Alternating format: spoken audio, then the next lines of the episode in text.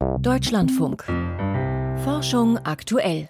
Die EU will beim Klimaschutz mit gutem Beispiel vorangehen und hat sich viel vorgenommen. 2050 will man klimaneutral sein.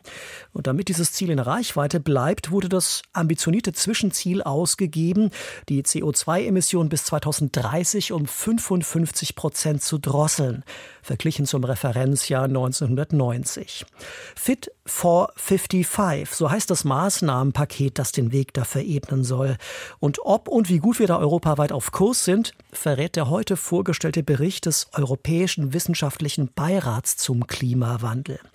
Professor Ottmar Edenhofer, Direktor und Chefökonom am Potsdam Institut für Klimafolgenforschung, ist der Vorsitzende dieses Beirats.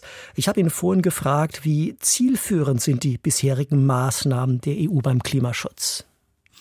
Ja, ich würde sagen, bislang, bis zum Jahr 2030 sind die Maßnahmen im Kern sehr zielführend, denn die EU wird das 2030-Ziel, nämlich minus 55 Prozent Emissionsreduktion erreichen, vielleicht nicht ganz. Da wird vielleicht einer oder zwei Prozentpunkte fehlen, aber immerhin, das wird gelingen. Das Problem beginnt nach 2030, weil wir dort feststellen, dass die Mitgliedstaaten dann in ihren geplanten Politiken an Momentum verlieren und da muss deutlich nachgebessert werden, weil wir sonst das 2040 beziehungsweise das 2050 Ziel nicht erreichen können. Bei welchen Ländern kristallisiert sich dann raus, dass die sich besonders schwer tun, ihre nachfolgenden Ziele dann zu erreichen? Also wir haben uns hier in diesem Bericht nicht einzelne Länder angeschaut. Zumindest haben wir die nicht veröffentlicht, weil es nicht unsere Aufgabe ist, jetzt die Mitgliedstaaten hier äh, zu beurteilen, sondern es ging uns hier um die Beurteilung der äh, EU als Ganzes. Und was wir gemacht haben, ist, dass wir uns einzelne Sektoren angeschaut haben. Also eben den Energiesektor, äh, den äh, Verkehrssektor, den Gebäudesektor, den Agrarsektor, vor allem auch dann der Zustand der Kohlenstoffsenken. Das war das, was wir hier gemacht haben. Und da haben wir schon festgestellt, dass es bei manchen Sektoren ganz gewaltig hapert. Wo sind denn die größten Baustellen, wenn Sie sie mal aufzählen müssten? Naja, also eine der ganz großen Baustellen ist im Agrarbereich. Da ist es ja so, dass seit 2005 die Emissionen äh, stagnieren, also stabil geblieben sind, nicht gesunken sind. Immerhin sind in allen anderen Sektoren die Emissionen in der EU absolut abgesunken. Vielleicht nicht schnell genug, aber immerhin die sind gesunken und das ist ja schon ein gutes Zeichen für Fortschritt.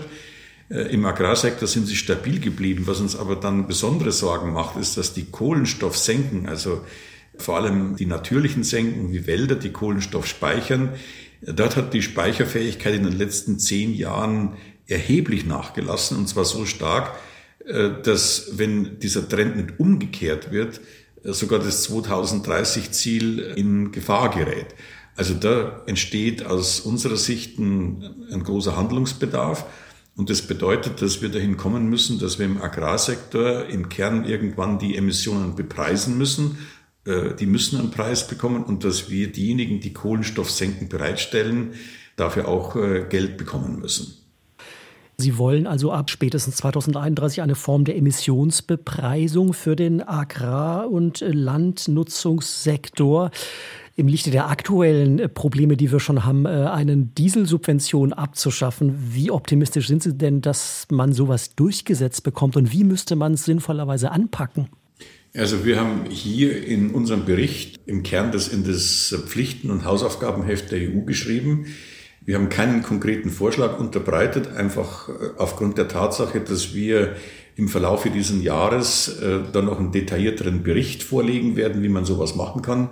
Das hätte jetzt den Rahmen gesprengt und das werden wir tun. Und dann werden wir auch diese Vorschläge, die schon auf dem Tisch liegen, etwas detaillierter bewerten.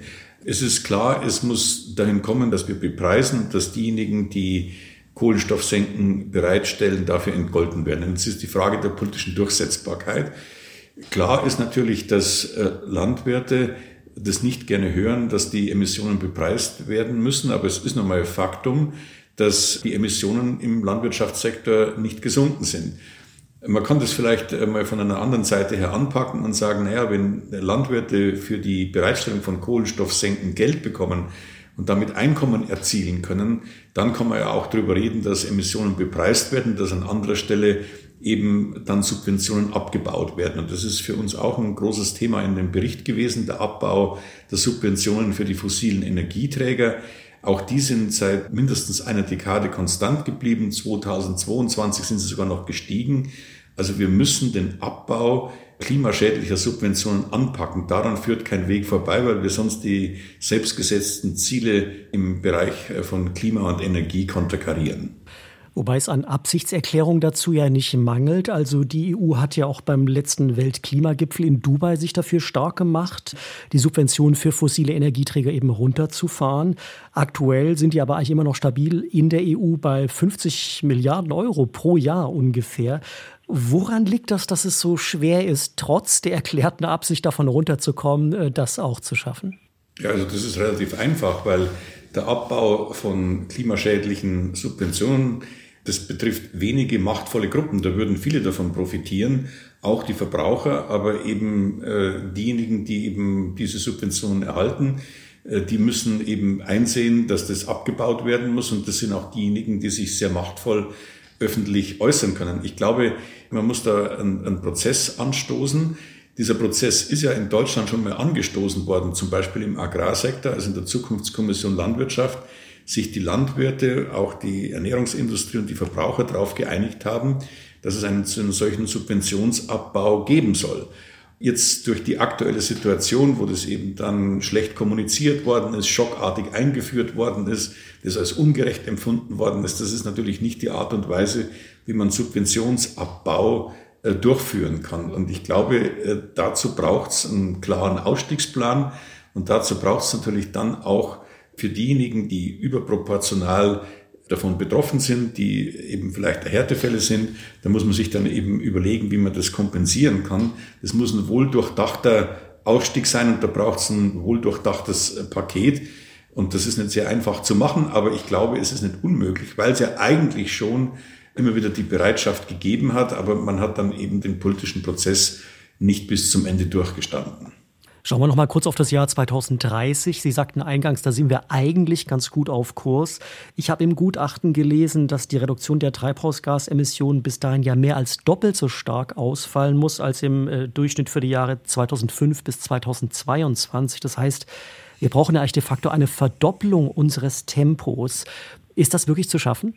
Naja, also Verdopplung des Tempos ist es sicherlich richtig. Also dass der Ausbau bei den Erneuerbaren, der muss noch ordentlich vorangehen. Aber wenn man sich zum Beispiel anschaut, was in den Niederlanden passiert ist, da hat es ja einen ganz gewaltigen Zubau gegeben. Ich war heute gerade in Finnland. Finnland wird bis zum Jahr 2035 treibhausgasneutral sein. Also wenn man auf die EU als Gesamtes schaut, dann ist mit dem Green Deal das durchaus machbar, äh, dorthin zu kommen. Wie gesagt, das wird nicht leicht. Aber das ist alles schon in den Plänen der Mitgliedstaaten angelegt. Also ich bin dort äh, moderat optimistisch. Wir werden auch dank des Emissionshandels in Europa einen Kohleausstieg sehen. Also wie gesagt, es muss nur Tempo vorgelegt werden. Aber ich bin da moderat optimistisch, dass wir dort auf diese Zielgerade zugehen können. Es gibt viel zu tun und wir brauchen Tempo beim Klimaschutz. Dennoch bleibt Ottmar Edenhofer vom Potsdam Institut für Klimafolgenforschung verhalten optimistisch. Ich sprach mit ihm über den heute vorgestellten Bericht des Europäischen Wissenschaftlichen Beirats zum Klimawandel.